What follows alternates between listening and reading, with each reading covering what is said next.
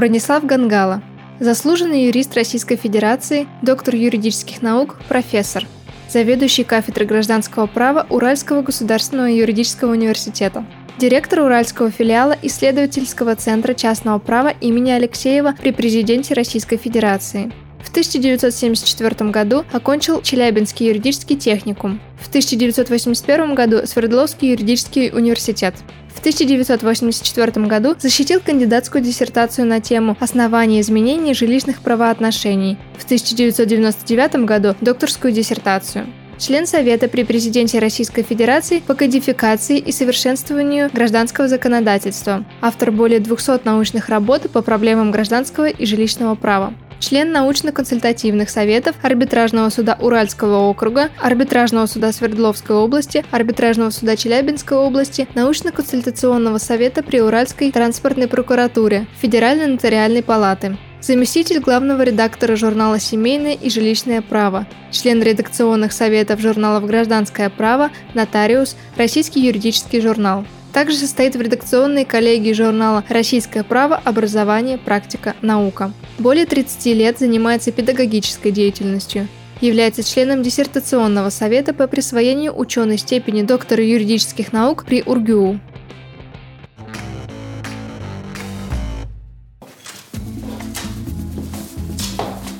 Вячеслав Станиславович, добрый день. Здрасте, здрасте. Прибыли к вам, готовы к интервью. Очень хорошо, замечательно. Но я, кстати, не уверен, что это хорошая идея брать у меня интервью. Почему? Мы сейчас проверим. Давайте проверим. Хорошо. Коллеги, сегодня мы приехали в гости в Екатеринбург, и мы находимся у Бронислава Мячеславовича Гангала. Добрый день. А, традиционный вопрос, который мы задаем всем нашим участникам – а почему вы решили стать юристом? Ну, я думаю, что это, это у меня появилось это очень рано. Это детство. Это в детстве книжки, детективы, вот э, милиция, уголовное право, очень интересно. Вот это пошло оттуда. Это потом пришло какое-то осознание другого чего-то, и отношения более серьезные. И более того, от, поменялось совершенно отношение к этому юридическому всему. В частности, мне перестало быть интересным уголовное право. Оно мне совершенно не интересно. Хотя в детстве это первый побудительный мотив был. Это книги. Книги были. Вот оттуда. А вы выросли в каком городе? Я из Казахстана, родом из Казахстана, Северо-Казахстанской области. У меня не было никого, друзей юристов или родителей юристы, что были. Нет, никого. Это, это формировалось исключительно вот из э, вот, прочитанных телевидений. Тогда не было так развито. Тогда еще старались смотреть телевидение, в отличие от сегодняшнего дня, когда уже многие не хотят смотреть. Тогда еще хотели смотреть, но меня-то больше книги увлекали. Это чисто книжный продукт, продукт вот это стремление быть юристом. И причем, и, как я говорю, оно было нацелено вначале вот это вот детектив какой-то вот такое. А уже в процессе, когда взросления, что ли, мне изменились приоритеты как-то по жизни. Вот. Вы сразу же после школы стали поступать? Нет, я поступил по-другому. Я иногда говорю, что лучшие юристы, вот лучшие юристы в Российской Федерации, они учились в Челябинском юридическом техникуме. Я, в частности, апеллирую к тому, что его закончил Юрков Владимир Владимирович. Угу. Да, я закончил этот техникум. Поэтому я после восьмого класса поступил в Челябинский юридический техникум. Там готовили, давали основы права вообще, но главным образом точность была нацеленность на систему социального обеспечения. Ну, то, что называлось тогда пенсионное право. Это потом стало называться право социального обеспечения. Тогда просто говорили пенсионное право. Учили совершенно великолепно, три года учили. Ну, и были общеобразовательные дисциплины, и вот юридическая. И нацеленность на пенсионные я до сих пор вспоминаю с удовольствием. Я тогда, закончив техникум, придя работать в областной отдел социального обеспечения, 18 небольшим лет, я всегда вспоминаю, что я тогда пенсионное право знал намного лучше, чем я сейчас, будучи доктором наук, профессором, заведующим кафедрой. Я сейчас гражданское право знаю меньше, чем я тогда знал пенсионное. То есть за три года вот за счет вот этой узкой направленности, специализации нас готовили очень хорошо. Ну а затем уже вот облсобес, затем служба в вооруженных силах, а потом, потом я опять-таки говорю, что лучшие люди юристы, они учились на рабфаке. Желательно в Свердловском юридическом институте. Правда, правда. Но вот я могу назвать, допустим, вот Павел Владимирович Кашининников. Он, он закончил рабфак Свердловского юридического института. Вот, допустим, Эльдар э, Файзудинов был у нас председателем, долгое время председателем окружного суда. Он закончил рабфак. Многие из... Я оказался на рабфаке после армии. Очень хорошо тогда после армии, когда что-то забыто, когда выбился из этой стези, этой колеи учебной, что ли. Вот рабфак, э, историю, русский язык, литературу очень хорошо учили. И вот после рабфака стал студентом первого курса Свердловского юридического института. Посчастливилось. Просто посчастливилось. Ваш путь в профессии был таким достаточно долгим и прерывистым с учетом армии? Я бы не сказал, что он прерывистый. Вы знаете, я, я-то считаю, что я-то считаю, что армия это хорошая вещь. А вы в каких войсках служили? Я служил в медсанбате. Mm. Да, я оказался в медсанбате, мне это повезло. Я, в отличие от многих, которые... Знаете, такая шутка бытовала, что армия – это хорошая школа, но лучше закончить ее заочно. Mm-hmm. Я так не считаю. И просто это зависит от человека, от того, как он это воспринимает, как он это, к этому относится. Я служил в медсан... Я попал в это учебное подразделение, шесть месяцев нас учили. Учили, и я благодаря этому я могу повязку какую-то сделать худо-бедно, я могу инъекции делать, я с гордостью говорил, что я там могу подкожно делать, ну, внутримышечно, понятно. Внутривенно я не делал инъекции, нет. А так мне там учили шапочку Гиппократа, я мог сделать, это такое считалось. По-моему, сейчас уже не делать такое.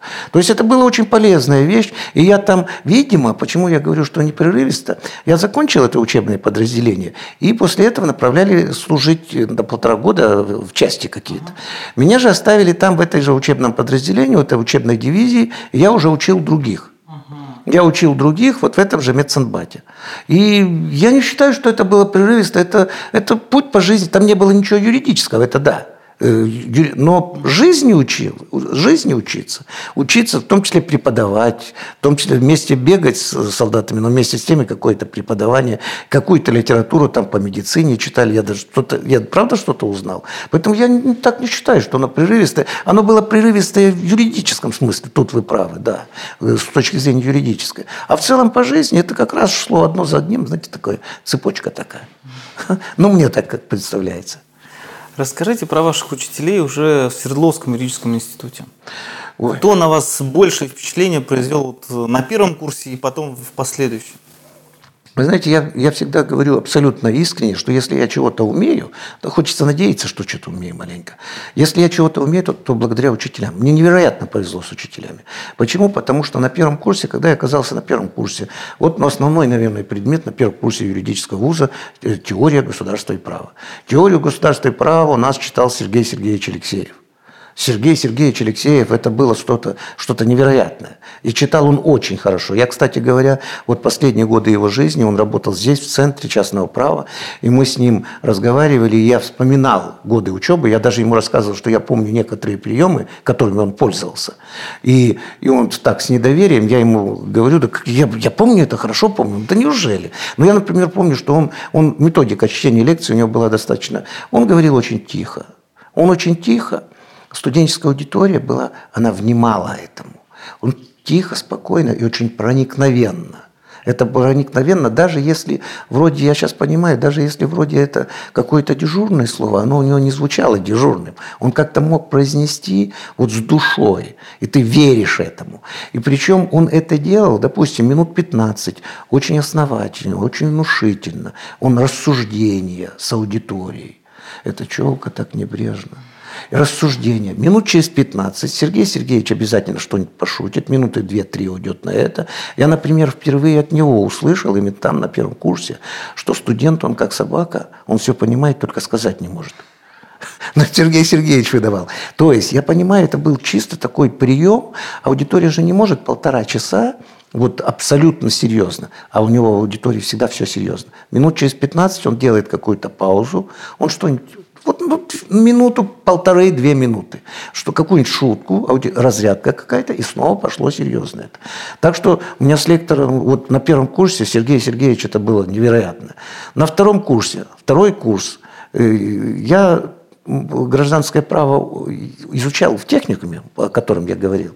И поэтому ну, я его изучал так, что придя вот в ВУЗ, Я полагал, что гражданское право – это муть зеленая. Я считал, что это что-то невероятно страшное, никчемное, ненужное и прочее, прочее. Но пришел вести занятия у нас Владимир Александрович Плетнев, молодой кандидат наук. Э, вот он учитель, он. Кстати, это, вот это, свое отношение к гражданскому праву я среди всех своих товарищей распространил. Э, все считали, что это что-то страшное.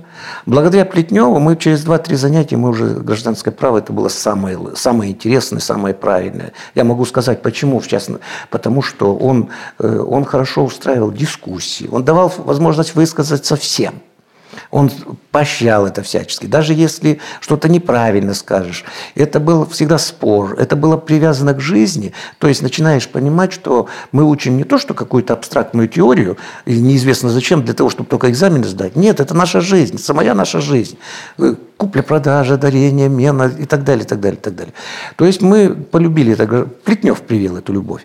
Особенно если учесть, что лекции у меня читал Октябрь Алексеевич Красавчиков. Октябрь Алексеевич Красавчиков, вот так же, как Сергей Сергеевич, они, это были люди, которые прошли войну, у них был один учитель, Черепахин Борис Борисович, еще профессор дореволюционным опытом, э, с дореволюционным опытом. Э, это, э, вот я говорю, фронтовики, они, они занимались наукой. Октябрь Сеевич читал у меня лекции на втором курсе. Затем по гражданскому же праву. Меня пришел читать лекции Вениамин Федорович Яковлев. А Вениамин Федорович Яковлев, это же... Он был, кстати, первым аспирантом у Октября Алексеевича. Угу. А я был одним из последних аспирантов у Октября Алексеевича. Ну, при его жизни защитились в один день два аспиранта, я и Александр Александрович Евсифеев. Вот, э, то есть так как-то, я сейчас об этом подумаю, я как-то не обращал на это внимания. Вот так Леонид э, Федорович был первым аспирантом у него. Мы с Сашей Евсефеем были последними, которые при жизни его защитились. Октябрь Алексеевич, э, у меня читал лекции, вот по гражданскому процессу, у меня читал лекции Осипов Юрий Кузьмич. Это просто великолепно. Это было совершенно потрясающе. И мне казалось, вот тогда, мне казалось, я гражданский процесс очень хорошо знаю. И я думаю, что на уровне студенческом, я его, правда, очень хорошо знал. Сейчас это понятно, этого нет. И, то есть, мне с учителями, я могу еще перечислять, мне с учителями очень повезло. Это э, редкая удача, э, просто удача.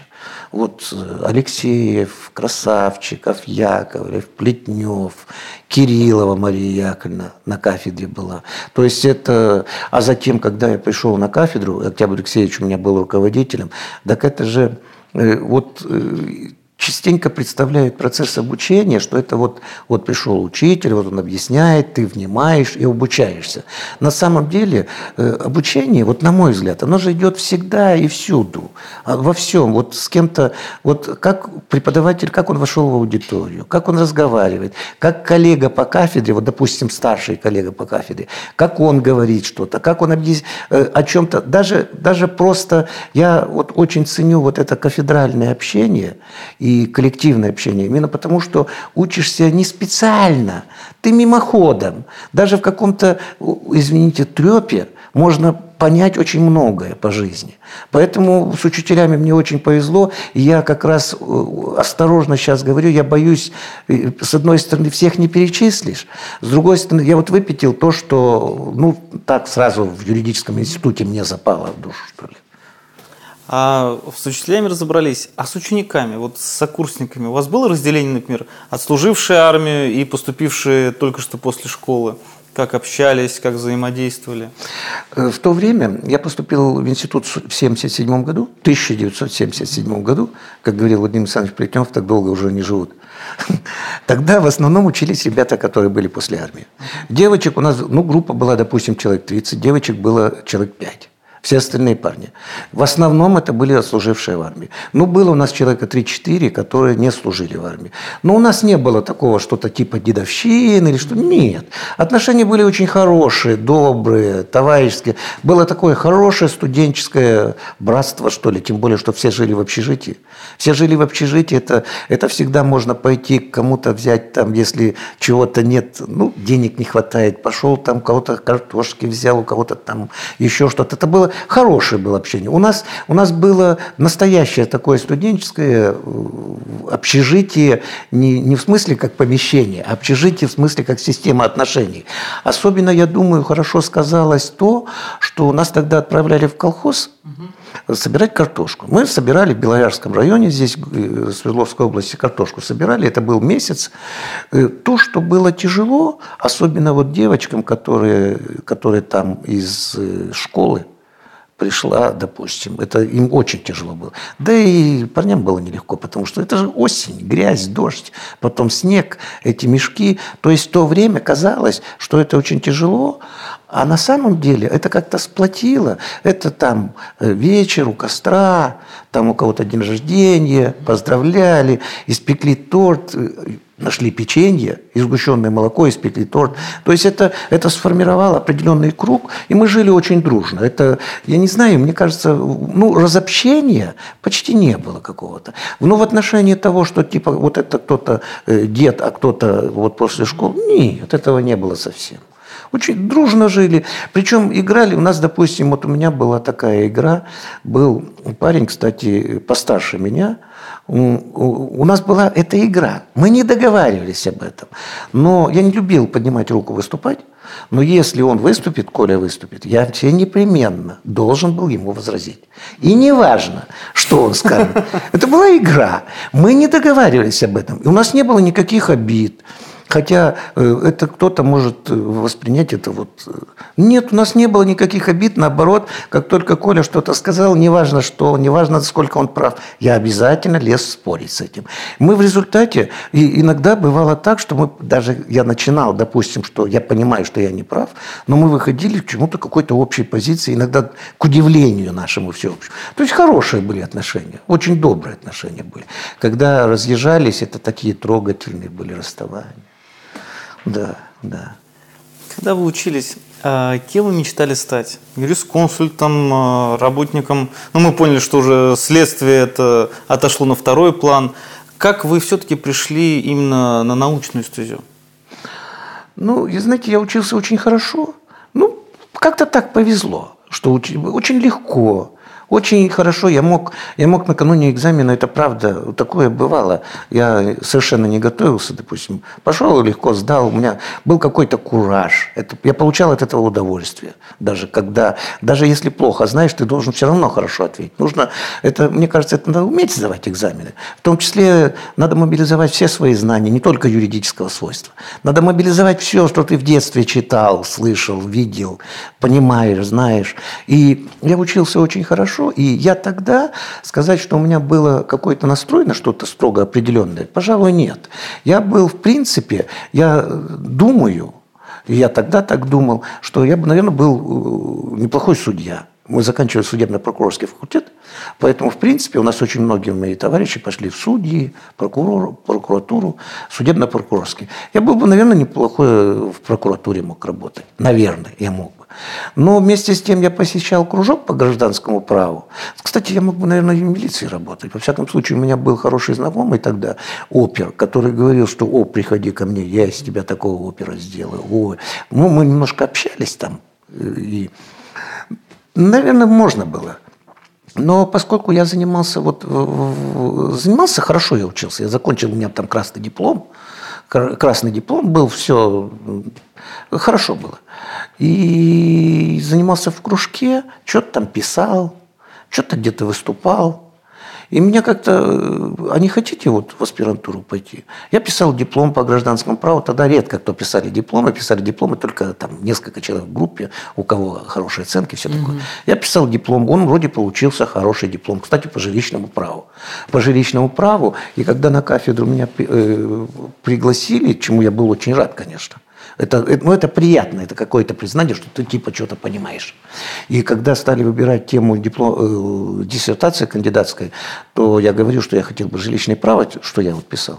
Октябрь Алексеевич вначале он не очень любил жилищное право, нас жилищное право вообще мало жалует. У нас считает жилищное право что-то второсортное такое. У меня нет такого отношения. Я уважительно отношусь к жилищному праву, это наша жизнь так же, как семейное право. Многие к семейному праву относятся снисходительно так. Нет. И жилищное право все-таки Октябрь Алексеевич, э, что меня удивляет, он, он дал мне тему по жилищному праву. основании изменения жилищных правоотношений. И так как-то я увлекся этим, мне это показалось интересным.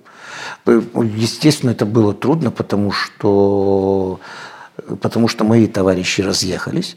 И кто-то очень скоро стал прокурором, кто-то там где-то еще что-то. А аспирант, я студентом получал стипендию больше, чем аспирантом. У меня стипендия была, ленинская стипендия, это было, нет, Карла Маркса. Это очень важно. Не Ленинская, а Карла Маркса. Она была 100 рублей, аспирантом я получал 85, 85 рублей. У меня уже ребенок родился. То есть в этом плане это было нелегко. Но это было какое-то, я не знаю, осознание того, что это, это аспирантура, это диссертацию напишешь, это вот что-то такое научное. Потом я пошел в студенческую аудиторию. У меня, слава богу, никогда не было, до сих пор нет такого что идти учить кого-то, у меня никогда этого не было. Я старался и стараюсь помочь людям овладеть вот такими знаниями гражданского права. И я получаю от этого удовольствие, если я вижу, что вот кто-то старается, хочет, и я чего-то там помогу сделать. Мне это понравилось, вот так как-то увлекло, увлекло. При этом, знаете, я никогда не уходя с кафедры, я довольно много работал там в банке, еще с какими-то фирмами. Я э, и сейчас считаю, что у нас на кафедре вот, гражданского права университета, у нас довольно многие члены кафедры, они работают где-то еще, помимо кафедры. И поэтому на кафедре на 0,5 ставки работает, там кто-то на 0,25. Я не считаю, что это плохо. Я считаю, что человек, который преподает гражданское право, и он владеет практическими какими-то навыками, это хорошо. Он учит не галимой теории, не то, что договор купли-продажи представляет собой соглашение и только. Он учит тому, как эти нормы притворяются в жизни. Он показывает то, что вот написан так, а э, жизнь, она не всегда совпадает с этим. Она не всегда совпадает. Иногда есть какая-то, э, вот есть какая-то концепция, которая воплощена в законе. Закон это, это же теория. Закон это теория, которая просто она сформулирована в виде правовых норм. А в жизни бывает, что по-другому. И есть текст закона, есть подтекст закона. И когда человек занимается этой практикой, то это помогает ему. Поэтому я-то я -то очень доволен тем, что я не ушел совсем из университета. Я очень доволен этим. Мне это, я рад этому, что я не ушел. Потому что практика, она затягивает. И она затягивает, она формирует, ну, меньше думаешь, что ли. Если думаешь, что только... Ты занимаешься определенного рода, ну, условно, поставка, допустим. Ну, занимаешься поставкой, знаешь поставку, и больше ничего ты не знаешь. И на практике обычно у нас мало внимания уделяется вот таким общим положениям. Они чрезвычайно важны, как для законодательства, так и для правоприменения. Но когда человек занимается практикой, его затягивает практически, сугубо практические вопросы. И он в ряде случаев вот начинает рассуждать, ну, условно, про общую собственность, начинаешь рассуждать с кем-то. И у меня было это, это по жизни, вот с практическим работником. Я начинаю что-то рассказывать, мне говорят, да нет, это вы говорите про общую собственность, это теория. Вы расскажите, как оно применяется. И я так подумал, а общая собственность – это галимая теория. Там нет ничего практического. Потому что это абстракция, это, это доля в праве общей. Это абстракция, это мы воображаем. Это нельзя пощупать, нельзя увидеть. То есть в этом плане-то я считаю, что это оптимальное сочетание теории и практики, это очень хорошая вещь.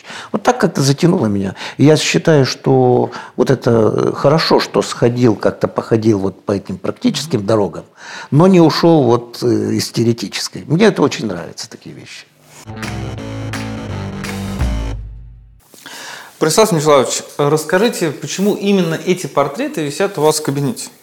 Ой, это, здесь абсолютно все логично, все четко, все понятно. Когда мы обустраивались в этом здании, то Сергею Сергеевичу хотели сделать кабинет, все такое прочее, ну, как положено. Угу. Он же главный, Сергей Сергеевич Алексеев, он великий человек.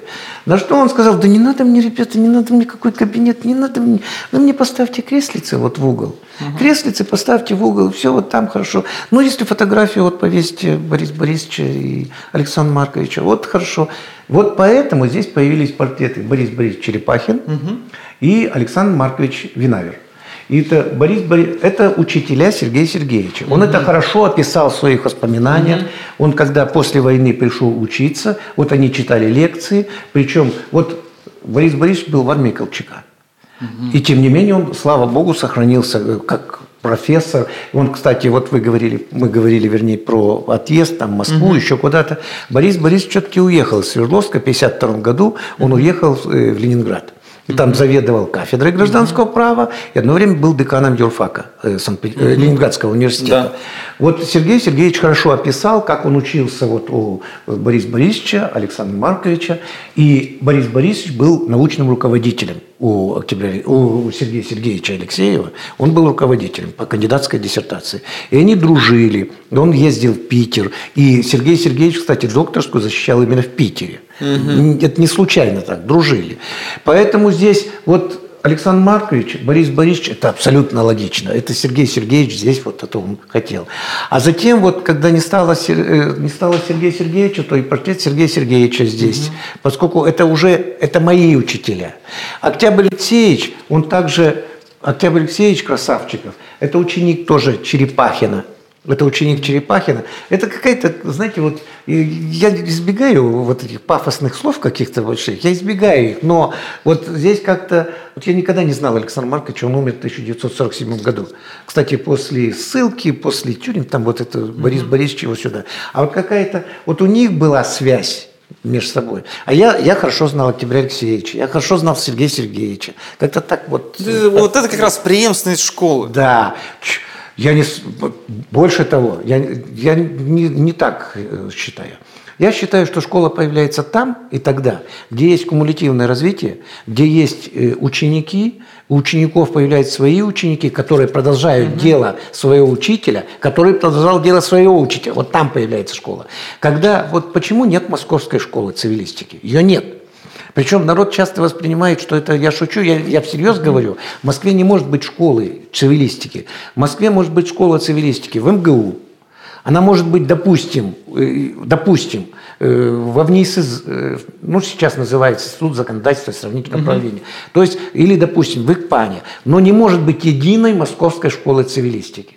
Там, там нет вот этой преемственности, ее быть не может. Вот, вот допустим, в Екатеринбурге, в Свердловске, Черепахин, Черепахин, Алексеев, Красавчиков, у них уже свои, вот там школа появляется. Школа иначе не появляется.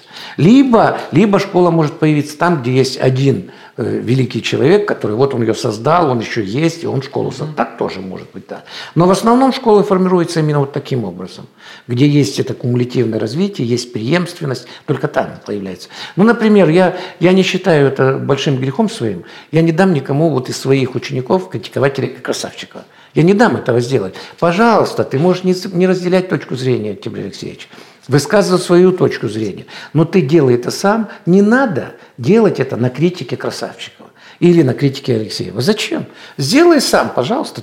Это не значит, что ты должен писать так, как он. Но не надо писать против него. Я не хочу это. Я не приемлю это. Это неправильно, на мой взгляд. Вот у вас как раз висят э, выпускники. Да. Фотографии выпускников э, школы. А, ну, юридическая профессия, она многовариантная. Вот э, какой бы путь вы хотели бы, чтобы избирали э, выпускники? Э, это судебная работа, это научная работа, практика э, в разных компаниях. Ну, знаете, я, ученики, ученики, они же разные. Ученики. Есть ученики, которые как студенты были. И вот в университете или в школе, в центре частного права, это, это одна группа учеников. И здесь я как раз многовариантность, вот это абсолютно приветствуется во всем. Тут слов нет. Пусть и в суде будет, везде нужно. Это вот это, всякие нужны специалисты, везде нужны. Это я, у меня нет каких-то предпочтений. Я считаю, что везде можно работать. В отношении же тех людей, ученики, которые пишут диссертации, защищают диссертации, ну, у меня вот зачастились кандидатские диссертации, у меня зачастились что-то больше 40 человек, и точно не знаю, угу.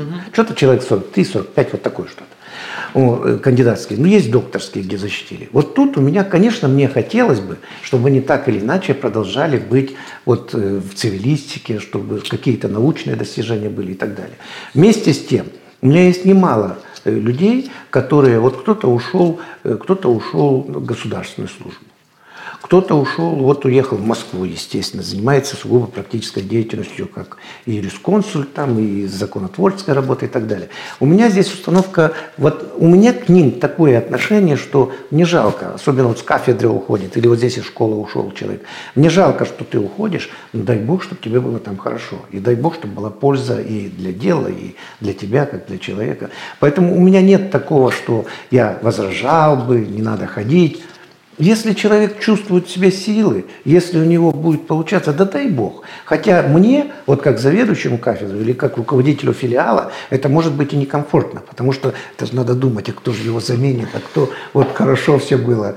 С этой точки зрения вот такая какая-то позиция. Ну, мне кажется, она, ну, я-то считаю ее правильной, конечно. Понятно. А, такой вопрос. А, здесь висят портреты все э, с галстуками. И здесь, если посмотреть, э, очень многие э, уже ученые, все в галстуках. Вы не очень жалуете вот этот аксессуар мужского костюма. Почему? Ну, во-первых, во-первых, я все-таки носил галстук. Нет, здесь есть фотографии. Да, есть, носил, да. Во-вторых, вот почему все в галстуках? Ну, принято, это стереотип определенный, стереотип. Причем это же стереотип, вот, допустим, то многие поэтому должны делать. Но я думаю, что, может быть, складывается в том числе то, чем человек занимается. Вот, допустим, я занимаюсь цивилистикой, гражданским правом. Гражданское право – это воля – это диспозитивность, это свобода. Здесь не нужно ходить по струнке, здесь как раз в принципе можно, если закон не запрещает, делай, пожалуйста, если закон не запрещает. Может быть и в этом есть какой-то, я не знаю, элемент, может это сказывается и на характере. Кстати, вот если мы возьмем Сергея Сергеевича, конечно, он человек другого поколения, он воевал, он человек другого поколения, у него определенные стереотипы э, подсознательно сформировались. И то Сергей Сергеевич к концу жизни, он галстук он все-таки надевал. Но тем не менее, он сравнительно редко надевал пиджак. Угу. У него была какая-то кофточка, на которой он не носил орден, но носил значок Великой Отечественной войны. Именно значок. И какая-то кофта, так, вы знаете, вот такое что-то. Когда ему вручали почетного профессора Парижского университета, не помню, как, как он назывался, по-моему, Париж-12, Насколько я помню, Париж 12. Так он тогда меня спрашивает, слушай, где можно костюм хороший купить? Надо, костюм надо. То есть он понимает, вот на том мероприятии надо костюм. А так он носил, вот так его устраивал. То есть, может быть, это как раз, мне кажется, что мышление цивилиста, оно отличается от мышления человека, который занимается, допустим, уголовным процессом. Оно иное мышление. На, на мой взгляд, оно более раскованное. Не потому, что цивилист лучше. Нет. Просто он другой. Он другой, нежели...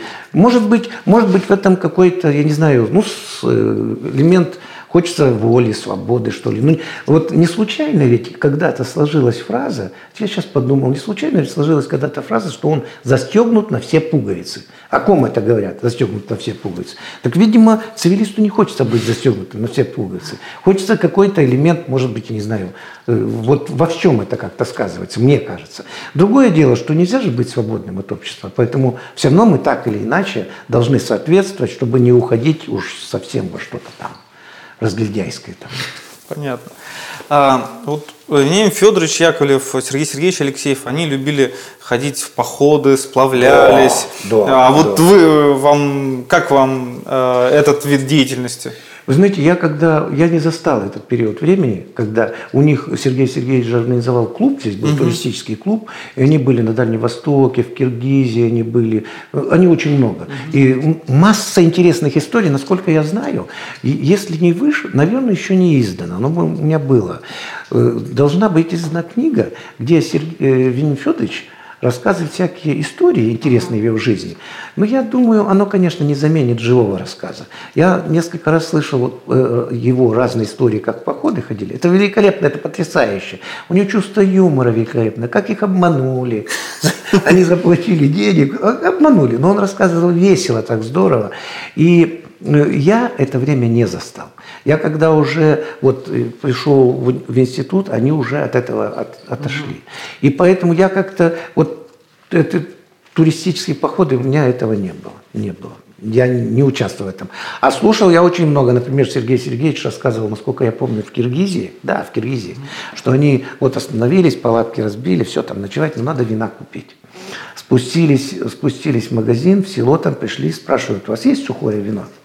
Продавщицы там две между собой, не, у нас у не, нету, нету, нету. мы, говорит, пошли из магазина, продавщицы разговаривать между собой, смотрите, что, уже порошком вино стали делать. Сергей Сергеевич рассказывал. Сергей Сергеевич рассказывал. Они любили вспоминать то время, это, видимо, было вот такое задорное, такое, с гитарой. Сергей Сергеевич до конца дней своих, он очень любил вот эти туристические песни, знаете, вот там Визбора, вот это все, вот под гитару ему очень нравилось. А вот для вас что, что такое идеальный отдых? Я не знаю, я не могу ответить на этот вопрос. Я правда не могу ответить на этот вопрос. Я, то есть я теоретически понимаю, угу. что может быть модель та, та, та, та. Но я не знаю, безделье какое-нибудь там, почитать книжку, книгу почитать, вот что-то такое, наверное. Я как-то вот из привязанностей, я, допустим, я в меньшей степени склонен там кино смотреть, фильм, вот это, я в меньшей степени склонен. А вот читать я, мне очень нравится, я люблю это дело. Да, насчет люблю, больше занимаешься, потому что и надо, читаешь, что диссертацию одну читаешь, то, то вторую, то вот приходится очень много. Как-то, видимо, уже выработался какой-то стереотип. Поэтому безделье, это хорошо. Если когда не надо никуда бежать, когда это правда, это, это хороший отдых, когда не надо никуда бежать, когда ты когда свобода, и ты пони, и понимаешь, что ты не то, что нарушаешь какие-то правила, ты не сделал что-то, а ты право имеешь, ни, ни, никого не подвел, никому не должен. Не, не, это вот так, наверное, отдых вот здесь, когда, когда нет вот этого напряга, когда э, не то, что бросил все и буду бездельничать, а потому что, ну, ну, ну ты не должен ничего. Отдыхаешь просто. Ты в, в лесу, в лесу очень хорошо, в лесу, когда тишина, покой, чтобы не было вот этой суеты, вот перед глазами не мелькает ничего. Мне кажется, это хороший отдых. Помните, как вы защищались кандидатскую диссертацию? Конечно. Был какой-то такой момент, когда вы очень сильно переживали? Ну, знаете, меня перед самой защитой, естественно, я беспокоился. И я до сих пор, я исповедую этот принцип, э, самое главное не акт защиты, я и сейчас, я глубоко убежден. Самое главное в подготовке вот этого научного работника, написания диссертации, вот защиты, главное не сам факт защиты. Самое главное продвижение к этому. Вот когда сдаются, допустим, кандидатские экзамены, вы говорите про кандидатскую диссертацию, вот сдаются кандидатские экзамены. Очень многие люди относятся к этому экзамену как к экзаменам вообще, а, всем экзаменам. Это неправильно. Кандидатский экзамен, он имеет целью подготовку к написанию диссертации. Вот изучаешь эту философию, историю науки, иностранный язык. Желательно по иностранному переводить то, что относится к теме твоей диссертации, чтобы ты мог это в диссертацию понести, чтобы оно помогло. Я уж не говорю про специальность. Я не знаю, прочитаешь ли столько литературы по специальности, э, как прочитано вот период подготовки к кандидатскому экзамену по специальности. И если человек это понимает, то он Учит это не для того, чтобы пойти сдать экзамен и забыть. Ты готовишься к написанию диссертации. Затем, когда ты пишешь эту диссертацию, она же есть научный руководитель. И научный руководитель выпустит эту работу на обсуждение на кафедре только тогда, когда она достигнет должного уровня. Очень сырое нельзя выпускать. Нельзя выпускать почему? Хотя бы по той простой причине, что на кафедре будут обсуждать, и у всех людей, кто тебя знает, сформируется мнение, что он пишет какую-то чепуху. Поэтому сырое нельзя выпускать. Работа должна быть уже приличной. Может быть, чуть ли не готовой, а может и готовой. Поэтому сама защита – это э, если кафедра выпустила – вот э, я до сих пор стараюсь, чтобы так было. Если кафедра выпустила, то можно особенно не переживать. Потому что знаешь, что работа хорошая. Э, вот, знаете, там, я когда-то слышал, Октябрь Сеевич сказал, фирма веников не вяжет, это он про диссертацию говорил. То есть, если работа выпущена, можно быть более или менее спокойным. Там уже, там уже главенствует форма как ты подашь, сможешь ли ты донести, сможешь ли ты убедить, как ты отреагируешь на вопросы. Если ты подготовлен, вот вы спросили э, волнение, ощущал ли волнение, не ощущал. Конечно, волнение есть всегда. Я в аудиторию выхожу, в студенческую аудиторию сейчас выхожу. Конечно, оно есть волнение. Я, думаю, что если оно уйдет, то это значит все плохо. Э, человек должен всегда волноваться, но в какой-то мере. Какой-то мере. Так, конечно, волнение было. Другое дело, что перед самой защитой, я до сих пор это помню, Владимир Александрович Плетнев, это 1981 год, Владимир Александрович Плетнев мне сказал, что ты переживаешь? Все равно лучше тебя эту тему никто не знает здесь, в аудитории. Я так подумал, действительно, кто лучше меня знает основания изменения жилищных отношений? Литературу, законодательство, практику применения. Конечно. Все равно лучше тебя эту тему здесь никто не знает. Подать ты можешь хорошо всегда. В чем проблема? Действительно так. И я, видимо, я так понимаю, что хорошо – Э, защита шла, потому что после окончания защиты мы вышли на крыльцо, до Комсомольской 21, в Свердловске тогда еще на крыльцо, я тогда еще курил, Октябрь Алексеевич тоже курил тогда, Венин Федорович курил, Яковлев тогда еще. И на крыльце Октябрь Алексеевич мне говорит, а он такой строгий был руководитель, он говорит, сегодня хорошо работал, молодец. На что Венин Федорович сказал, на что Венин Федорович говорит, так он, по-моему, всегда хорошо работает, Октябрь Алексеевич, если бы. Но, то есть, защита, стало быть, защита прошла хорошо. Если Октябрь Алексеевич вот так сказал, что сегодня хорошо работал, молодец, значит, это была хорошо защита прошла. Вот так как-то. Помните свое первое занятие, которое вы провели перед студентами? Нет. Не волновались? Нет, волновался, конечно. Я вам говорю, я сейчас в студенческой аудитории волнуюсь. Я, я не могу выходить в аудиторию, вот, чтобы не было совсем волнений. Конечно, волновался, как же нет. Другое дело, что, видите, это, я считаю, что это очень хорошо, что сейчас хотят восстановить аспирантуру, какой она была в наше время. Вот, ну, я не то, что врачу по-старчески, просто это последние годы. Аспирантуру ее же сделали э, ступенью образования. На мой взгляд, ее дискредитировали. Тогда аспирантура, вот когда про диссертацию, про защиту мы говорили, вот пребывание в аспирантуре, ведь на самом деле это называлось учеба в аспирантуре. На самом деле это есть формирование, ну, там, я не знаю, кого-то ученого, может быть, кто-то считает, кто-то по себе говорит, я ученый. Не знаю, я так не могу сказать сказать. Это формирование преподавателя. Я все-таки вузовский преподаватель. И когда, поэтому, когда уже выходишь преподавать, то вот после аспирантуры, после защиты, то будучи, пока учился в аспирантуре, ты учился этому. Учился и пока учился сам студентом. И будучи аспирантом, посещал чьи-то занятия, смотрел, как кто ведет. Э, смотришь, как разговаривают студенты. Вот, ну, например, я не могу разговаривать э, со студентом, сидя за столом. Особенно, если это девушка-студентка. Я не могу, я понимаю, что преподаватель может, невозможно все время стоять. Но я не могу разговаривать сидя. Это я вот Плетнева взял. Плетнев никогда, он не мог, чтобы он сидит там, вот девушка отвечает, он сидит за столом, что-то. Нет, так нельзя делать.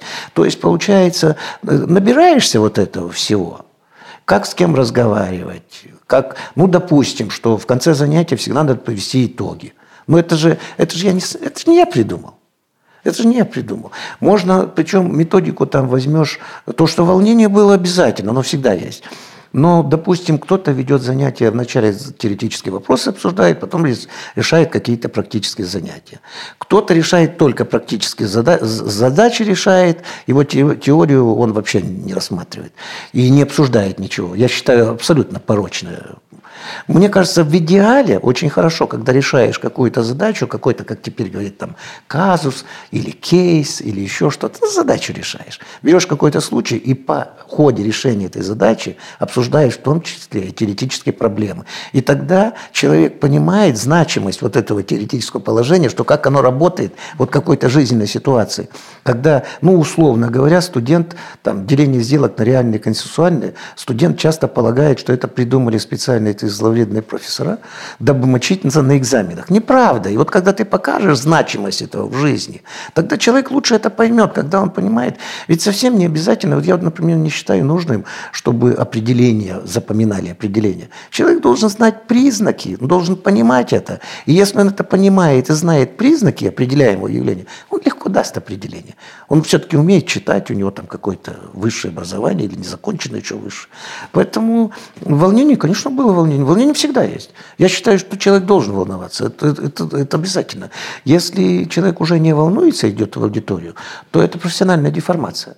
Хотя бы надо быть готовым. Люди ведь разные. Тем более люди меняются. Студенты, которые были 20 лет назад, и студенты сегодняшнего дня – это разные люди. Они разные люди по, я не знаю, по миропониманию, мироощущению, по культуре, по воспитанию, по потому каких героев он знает, каких он не знает, потому что он читает, что он видит, а может вообще не читает. Это, это разные люди, поэтому это же надо чувствовать аудиторию всегда. Аудиторию надо чувствовать. В разных аудиториях ведь по-разному разговариваешь. Но это, это, это естественно. И где-то нужно, нужно найти тот э, стиль, в то же время не опуститься на что-то очень э, примитивное, но в то же время надо так, чтобы люди понимали. То есть можно, можно ведь говорить о высоких материях, и он ничего не будет понимать, это плохо. Можно говорить примитивно, он будет все понимать, это тоже плохо. То есть это нужно как-то находить, тем более, что в аудитории же есть э, уровень разный. Кто-то высокообразованный, кто-то менее высокообразованный, кто-то увлечен гражданским правом, а для кого-то уголовное право свет в окошке. Уголовное право тоже надо, я не наезжаю. Но просто мне, я-то считаю, что гражданское право – это выше всего. Ну, то есть так вот. Вопрос э, про перестройку. Э, Помните то время, когда стало формироваться новое законодательство, которое потом уже легло в основу гражданского законодательства уже России? Вот можете рассказать про это время? Ну, перестройка, когда началась, она, э, вот я с точки зрения юриста в данном да, случае да. говорю, не как угу. какие-то оценки. С точки зрения юриста, вот вы говорите про законодательство, она шла неровно достаточно. Ну, например, я приведу пример. Вот 85 год, насколько я помню, у нас ввели, в начале, ввели э, что-то про закон о кооперации приняли, угу. да, и приняли акты о борьбе с нетрудовыми доходами. Вот по логике надо бы как-то состыковать это. Угу. А на самом деле принятие того и другого, оно шло параллельно практически. Оно свидетельствовало о борьбе, которая шла в обществе.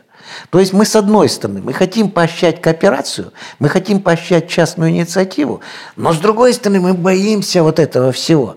И мы поэтому мы примем закон о кооперациях, но тут же, или там постановление, или тогда начиналось угу. с этого. Одним словом, кооперацию развиваем, с другой стороны борьба с нетрудовыми доходами. С теми же, что такое нетрудовые доходы? То, что спекуляция, спекуляция была, преступление было, угу. да? А чем занимался кооператор в ряде случаев? Это же в то время э, с точки зрения закона было очень... Я помню, в литературной газете был такой анекдот «Бизнес по-русски». Что такое бизнес по-русски? Встречаются два кооператора – заключают договор поставки повидла и разбежались в разные стороны. Один побежал искать повидло, второй побежал искать деньги, чтобы купить это повидло. То есть это время было противоречивое, и законодательство в этом плане оно было. Оно шажками такими шло. Вот я вспоминаю, был принят закон о собственности. Закон о собственности, я читал лекции, по-моему, 89 год, принят закон о собственности, я читаю лекции, и я говорю студентам можно говорить студентам? Можно. Можно говорить все, я считаю, можно говорить все. Можно анекдоты студентам рассказывать. Если ты этот анекдот подаешь так, что он способствует уяснению предмета, уяснению материала, это можно делать. Так вот, я помню, этот закон о собственности был принят, и я им говорю, что на самом деле это означает легализацию права э, частной собственности, потому что речь шла о том, что можно иметь средства производства, не только предметы потребления, но тогда в законе побоялись писать слово частной собственности. Нельзя писать частной собственности, что вы. То есть мы фактически содержание частной собственности уже вводили, но писать так еще нельзя было. Вполне понятно. Столько лет говорили, что частная собственность – это плохо, поэтому сейчас, поэтому я считаю, что правильно делали. То есть фактически вводили частную собственность, избегая этого термина. Да и бог с ним, с этим термином. Главное, что идея пошла.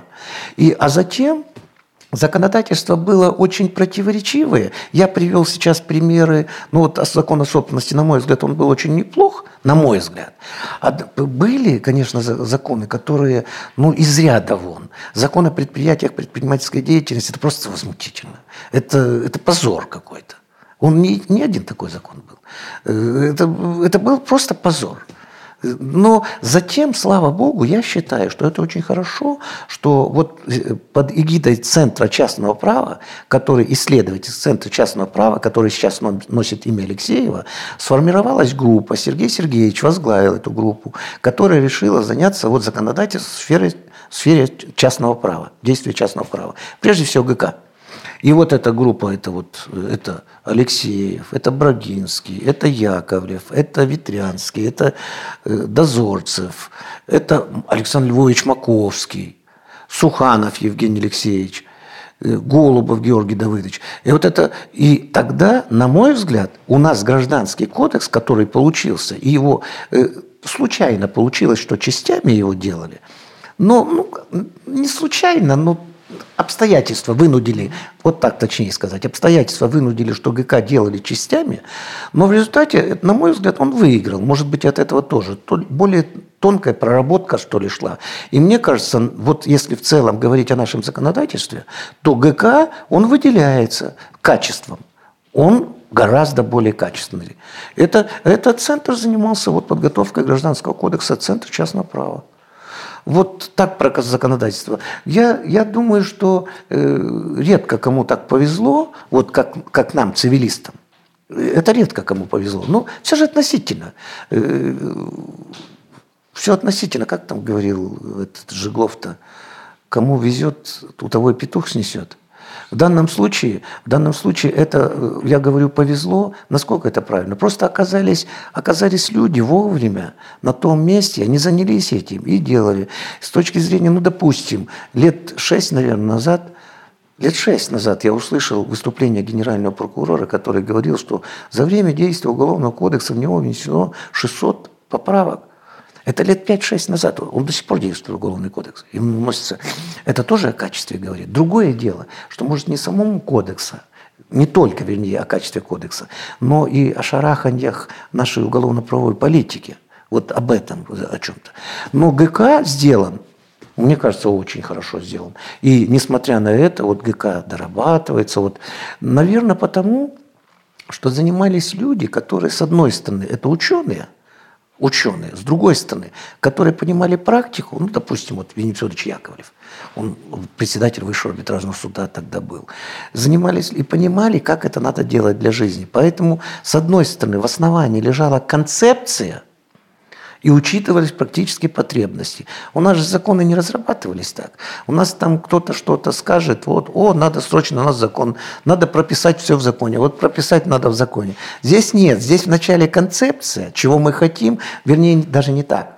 Вначале определялась ситуация, которая есть, выявлялись недостатки, намечались цели, которые мы хотим достигнуть, и затем вырабатывались, э, назывались способы, которые, э, которыми достичь надо эти цели. Это вот такая поэтапная. Поэтому я-то считаю, что у нас в сфере действия гражданского права, несмотря на провал, который был в начале 90-х годов, когда юристы вообще были отстранены, кстати, от написания, вот, допустим, я привел закон о предприятии предпринимательской деятельности, это позорище, юристы были отражены, от, извините, оттеснены от подготовки законопроектов, даже тогда, тогда очень популярна была э, эта фраза, я не помню, кем сказано, что закон – это слишком серьезное дело для того, чтобы доверить его написание юристам. То есть это, это было такое время. Это был провал определенный. Но, но как раз вот практика свидетельствует о том, что надо дело делать. Несмотря на вот такое отношение, которое было, когда пришли вот такие юристы, э, вот Верховный Совет, Сергей Сергеевич Алексеев, Юрий Хамзатович Калмыков, Антон Александрович Собчак, когда рядом оказались вот такие юристы, как Михаил Исаакович Брагинский, Евгений Алексеевич Суханов, Александр Львович Маковский, он в центре всегда, вот в центре очень активно. С его опытом Александра Львовича в этой законотворческой работе это просто потрясающе. Я думаю, вот из ныне живущих людей Александр Львович –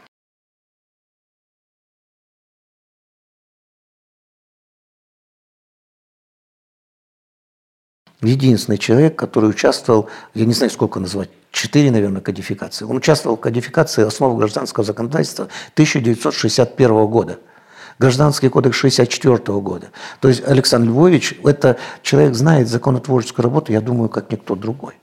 Вот, и причем знает ее и с точки зрения доктрины, и с точки зрения вот, э, практической законотворчества, практического законотворчества. Вот я про законодательство как-то так не организовано, но свое видение, как вот сейчас оно во мне сидит. А, многие ваши старшие коллеги а, перебрались в Москву, занимали высокие посты а, на разных позициях.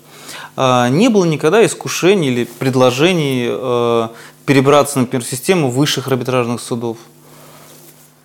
Ну, знаете, мне э, Многие перебрались в Москву, да. И у нас вообще считается как-то так э, в народе, что Москва – это круто. В Москву у меня были предложения, причем хорошие предложения, очень хорошие предложения были. Но мне не, мне не хотелось никогда уезжать в Москву. Я не хотел ехать в Москву. Я не очень. Я люблю свой город. Москва – хороший город. Москва действительно хороший город. Мне Москва очень то, что Москва сейчас и внешне выглядит привлекательно, вспоминая конец 80-х, начало 90-х годов, а я часто бывал в то время в Москве, это было, мне не нравилось, активно не нравилось и внешне. Сейчас Москва выглядит совершенно великолепно. Но я говорю о другом. Москва, что мне очень импонирует, вот мне нравится, э, круг общения, информация – вот э, круг общения, это в Москве, конечно, здорово. Так я Москву, я люблю свой город. Мне нравится система отношений, которая сложилась в нашем городе.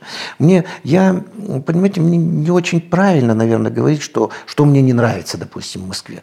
Потому что ну, не в этом дело. Я люблю свой город. Мне нравится мой город. Мне нравится э, система отношений, сложившаяся в нашем городе. Она несколько другая, чем Москва. Это немножко другая система отношений. Она другая. У меня в Москве довольно много э, хороших товарищей, друзей. Вот, э, и коллег э, вот в научной среде. Я, я иногда люблю бывать в Москве. Я сегодня должен быть в Москве. Сегодня вот э, в 13 часов, по-моему, Москвы на заседание Совета по кодификации и совершенствованию гражданского законодательства. Э, то есть я довольно часто бываю в Москве. Но переезжать мне никогда не хотелось. Меня устраивает мой, э, мой город, мой Э, институт, в котором я работал, который потом стал академией, который стал университетом. Мне нравится, что вот э, я сегодня неоднократно упоминал исследовательский центр частного права имени Алексеева. Вот он создан в Москве, он создан, Сергей Сергеевич это делал. И он имеет один филиал, один филиал в Екатеринбурге. Я в нем работаю в этом филиале. Мне, мне это нравится. И поэтому как-то, я не знаю, в отношении, в отношении судебных органов, наверное, могло случиться так, что я мог оказаться в судебной системе, правда, не выше, не, не на самом верху, нет. Но я не очень хочу. Это надо менять образ жизни. Я не готов. Меня устраивает мой образ жизни. Меня устраивает то, что я профессор меня устраивает то, что я профессор, меня устраивает то, что я заведующий кафедрой. Меня это устраивает. Зачем мне куда-то ехать? Не знаю. Не знаю. Знаете, Веним Федорович Яковлев, я понимаю, что он в разных аудиториях мог сказать и по-другому в другой аудитории, но как-то раз я от него, а может и не раз, я от него слышал, что самое лучшее время моей жизни было. Это Веним Федорович говорил уже, вот, э, уже в Москве лет 20-30 проживая. Он говорил, что самое лучшее время моей жизни – это то, когда я был профессором Свердловского юридического института. Вот э, я я умею ценить то, что есть. Я, допустим, вот мы говорили про студенческое время, вот про друзей. Я хорошо помню, что там ворчали по тому или иному поводу, особенно девочки к этому склонны были. Когда это все закончится, я говорил, что ничего вы не понимаете в жизни. Пройдет совсем немного времени, будете вздыхать и говорить, какое золотое было время, вот это студенческое. То есть надо уметь ценить. Э, люди очень часто недовольны этой жизнью, все время чего-то еще. И, к сожалению, часто случается так, что пока мы недовольны жизнью, она уже закончилась. Надо уметь ценить то хорошее, что есть в этой жизни. Поэтому Москва замечательный город. Я еще раз говорю, я часто там бываю. Но ехать в Москву зачем? Нет. Да, но видите, оно сложилось так, вот многие старшие коллеги уехали в Москву. Ну, вот, допустим, по-разному ведь. Вот Федорович Яковлев. Он уехал в Москву, и совершенно великолепная карьера, и министру юстиции, и создал, э, он же создал систему арбитражных судов, и советником президента был. Все замечательно, все хорошо. Но Венедикт Федорович у нас очень часто бывал. Вот и будучи председателем э, суда и советником, часто бывал. А Сергей Сергеевич, допустим, Сергей Сергеевич же сел в Москве. Он вот создал центр, он жил, он получил квартиру, он работал. Последняя его должность, он, воз, он создал комитет конституционного надзора, возглавлял его. Это Союза еще. Ну, прообраз нынешнего Конституционного суда. Он жил в Москве, все хорошо. Он ГК делали, все здорово. В 1994 году началась война в Чечне. Сергей Сергеевич, будучи советником президента Российской Федерации, он сказал, что я не хочу быть, я не, не одобряю такую политику, вот начало войны. Я ухожу в отставку, он сдал квартиру в Москве и уехал в Свердловск. То есть э, он вернулся. Почему он вернулся в Свердловск? Москва, Москве чуть потяжелее, наверное. Ну, то есть не все остались в Москве. Юрий Хамзович Камыков, кстати, ушел с поста министра юстиции по той же причине, по началу войны. То есть кто-то кто -то, кто -то уходит, находит себя там, кто-то нет. Кому-то это надо, кому-то нет. Мне это изначально не нужно было. Мне, мне, я люблю свой город. Мне очень нравится эта песня, она была в одно время популярная ну там, я вернулся, мой город знакомый до слез. Или вот такое, или там э, более современное. Я люблю возвращаться в мой город нежданно под вечер. Я правда люблю это. Поэтому для меня это не проблема. Вот уехать куда-то еще. Были предложения уехать в какие-то другие города, где, где климат получше. И с точки зрения рациональной, может быть, и надо бы ехать. Но я не хочу.